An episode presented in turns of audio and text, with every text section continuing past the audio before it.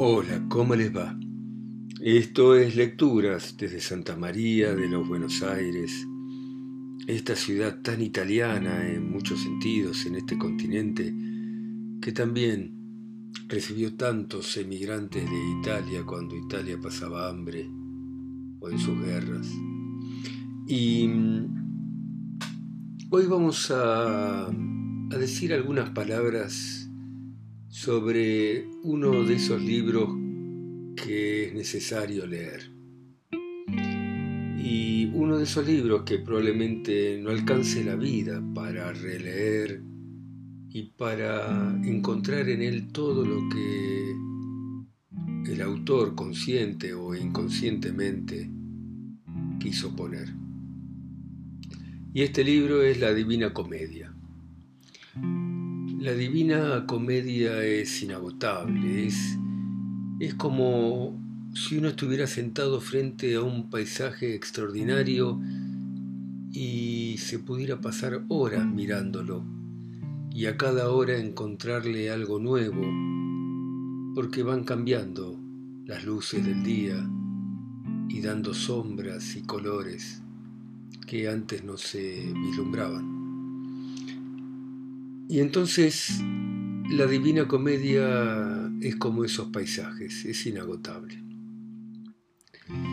Originalmente la Divina Comedia, que es un poema que escribió Dante Alighieri y que lo escribió entre el año 1304 aproximadamente y 1320 o 21, se llamó Comedia, porque clásicamente una comedia es una obra que comienza mal y termina bien en contraposición a una tragedia, que es algo que comienza bien y termina mal. No recordemos, por ejemplo, Romeo y Julieta. Romeo y Julieta comienza bien y termina mal. Bueno, la comedia, en principio, empieza mal y termina bien y es una de las obras más importantes de Dante y marca el nacimiento del italiano moderno porque fue escrita en toscano y la transición del pensamiento del medioevo al pensamiento del renacimiento. Por supuesto es una de las obras cumbres de la literatura universal. Y dijimos que Dante la llamó comedia, pero Boccaccio, Giovanni Boccaccio, le agregó el adjetivo divina durante la época en que la leyó y la comentó públicamente por muchas ciudades italianas. En la comedia Dante resumió prácticamente el conocimiento que se había acumulado durante siglos, desde los clásicos hasta el mundo medieval.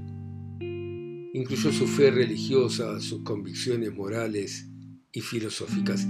Y la obra eh, tiene mucha simbología y también hace referencia a muchos personajes históricos y mitológicos. Está llena de notas, por supuesto, que ayudan al lector, pero Borges decía que había que leerla sin preocuparse por todo eso. Había que leerla dejándose llevar por su música. Y creo que esa es la experiencia que importa en la Divina Comedia.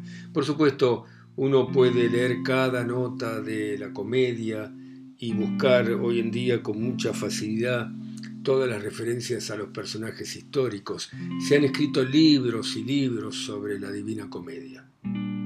Pero si uno la lee como el que mira la lluvia, va a tener la posibilidad de intuir toda su riqueza. Dante dividió la Divina Comedia en tres partes, el infierno, el purgatorio y el paraíso.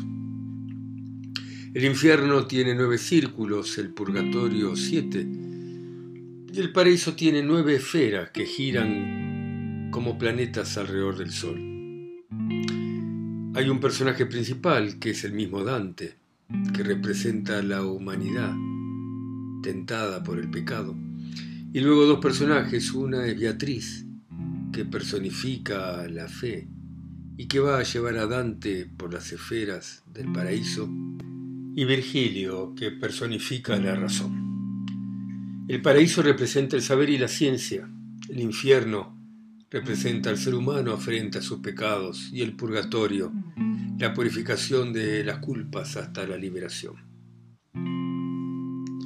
La Divina Comedia es un viaje durante el cual se encuentra Dante con las almas de los personajes de la historia y es un canto a la humanidad que solo en la fe en Dios va a encontrar la felicidad.